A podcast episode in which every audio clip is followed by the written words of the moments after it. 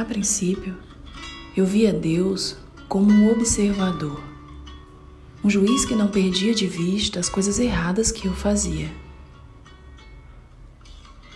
Ele estava sempre lá, numa posição distante, como um presidente. Eu reconhecia a imagem dele quando a via, mas não o conhecia de verdade. Mas mais tarde, me permiti conhecê-lo melhor e a vida começou a parecer um passeio de bicicleta para duas pessoas. Percebi que Deus estava no banco de trás, me ajudando a pedalar. Não me lembro quando ele sugeriu-me que trocássemos de lugar e a vida não foi mais a mesma desde então. A vida com ele como guia dos meus passos tinha se tornado muito mais bonita e excitante. Quando eu detinha o controle, sabia o caminho. Era um tanto entediante, mas previsível. Sempre a distância mais curta entre dois pontos. Mas quando Deus assumiu a liderança, ele conhecia atalhos maravilhosos. Passei a subir montanhas e atravessar terrenos pedregosos em velocidade vertiginosa. Tudo o que podia fazer era seguir em frente. Embora tudo aquilo parecesse loucura, ele ficava dizendo: pedale, pedale.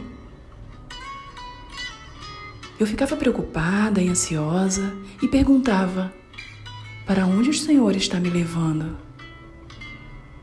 Deus apenas ria e não me dava uma resposta, e me vi começando a confiar nele. Logo esqueci da minha vida entediante e comecei a participar da aventura. Quando dizia que estava assustada, ele virava-se para trás e tocava minha mão. Deus levou-me até pessoas com dons de que eu precisava. Dons da aceitação, da ternura e da alegria, dentre outros. Essas pessoas deram-me ajuda para prosseguir na minha jornada. Isto é, nossa jornada. De Deus e minha. E nós partimos novamente. Então, ele disse: Desfaça-se dos dons. São bagagem extra, pesam demais. E eu os dei para as pessoas que encontramos. E descobri que quanto mais eu doava, mais eu recebia. E além disso, o meu fardo ficava mais leve, incompreensivelmente mais leve.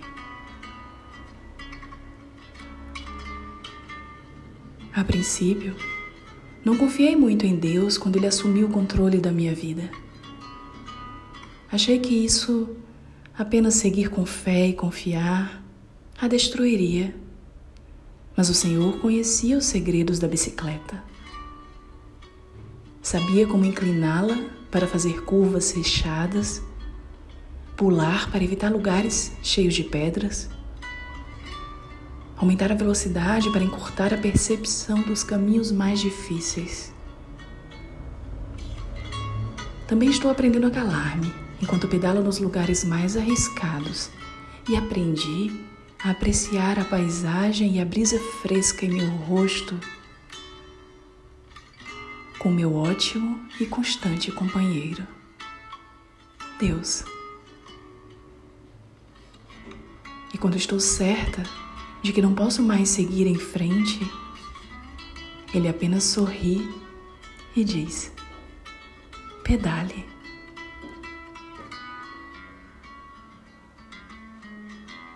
Que esse texto, Passeio de Bicicleta, de Zeneide Ribeiro de Santana, traga a todos nós uma boa reflexão sobre nossos próprios passeios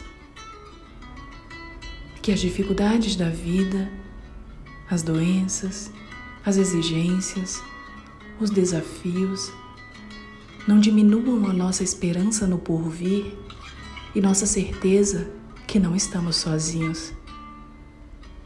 Dentre os que estão conosco, lembrem, existe a presença do Pai como guia, ao mesmo tempo incentivando e amparando os filhos na sua infinita misericórdia e amor.